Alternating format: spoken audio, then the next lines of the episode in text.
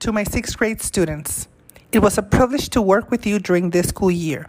Although classes were online, I got to know each one of you and I was able to learn from you too.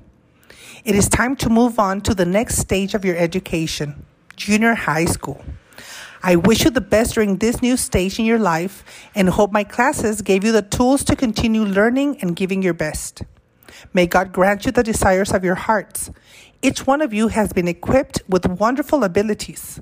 Don't ever stop learning and giving your best. I will always remember you as a very hardworking group. I love how you always help each other and are there for one another.